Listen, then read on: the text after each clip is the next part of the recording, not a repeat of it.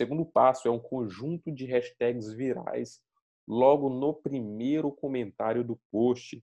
Então, basicamente o que você vai fazer vai ser o seguinte, você vai observar nesses perfis, né, que viralizam posts com muita facilidade. Esses perfis costumam utilizar algumas hashtags que viralizam, tá? Então cabe a você estar tá investigando as hashtags que esses perfis utilizam.